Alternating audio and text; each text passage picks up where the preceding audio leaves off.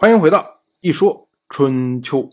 鲁国第十八任国君鲁兴进入在位执政第五年，本年春天，周历正月，王室的天王姬政派出王室的大夫荣叔到鲁国来送祝丧用的函和凤。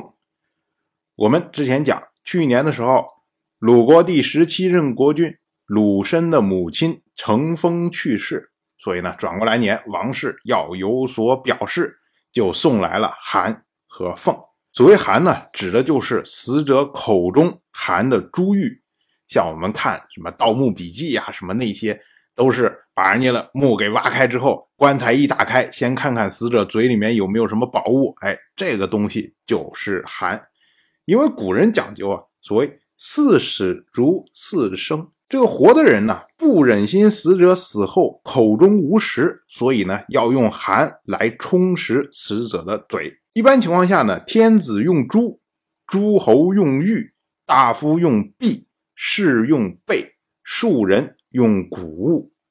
当然了，虽然说送寒大家都送，可是呢，因为春秋时代啊，这个交通不便，路途太过遥远，往往送寒的人送到的时候。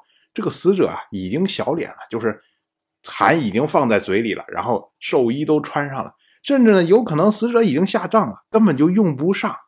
况且呢，这个死者的地位越高，送函的人也就越多。你想，那死者的嘴里面能放多少东西？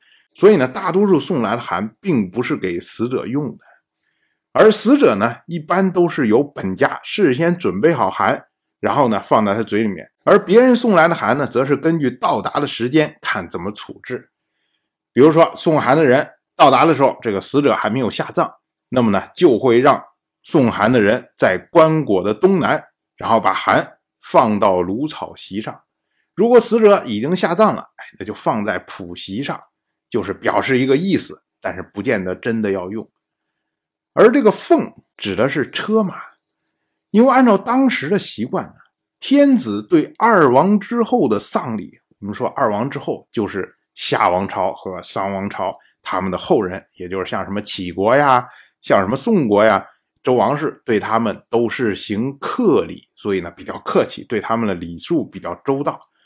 天子对二王之后的丧礼是先送函，再送岁，再送凤，再送帛，哎，送四样东西。大家要注意啊。这个四样东西，它的顺序先后是有讲究的，因为它和整个葬礼的顺序是一致的。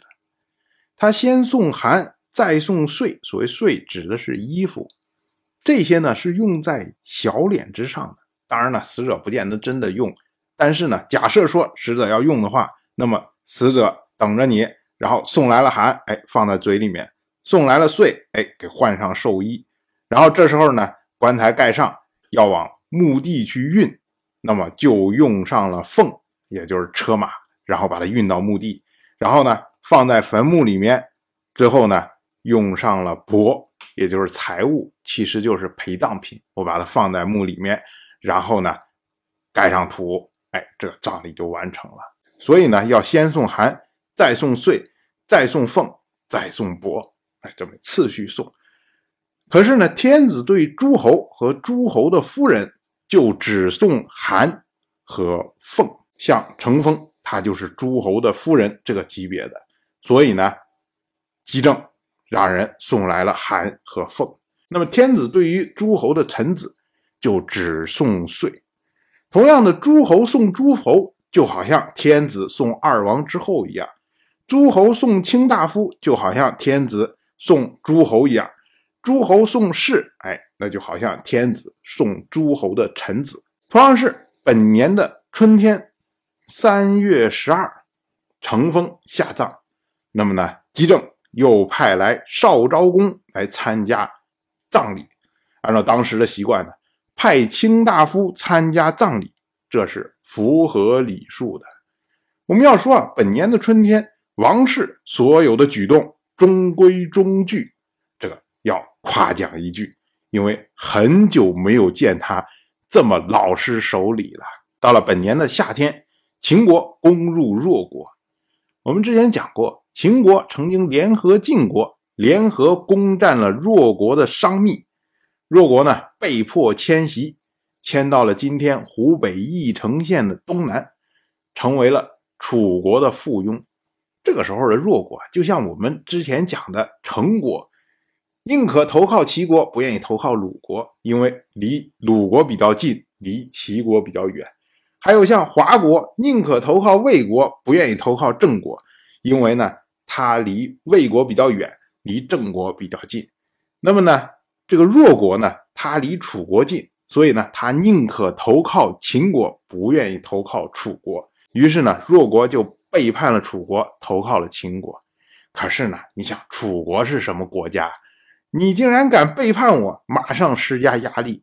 那么呢，弱国又背叛了秦国，投向了楚国。那秦国自然不满呢，所以有了本年的讨伐。当然，我就这么一说，您就那么一听。感谢您的耐心陪伴。如果您对《一说春秋》这个节目感兴趣的话，请在微信中搜索公众号“一说春秋”，关注我。您不仅能得到《一说春秋》文字版的推送，还可以直接和我互动交流。我在那里等待您的真知灼见。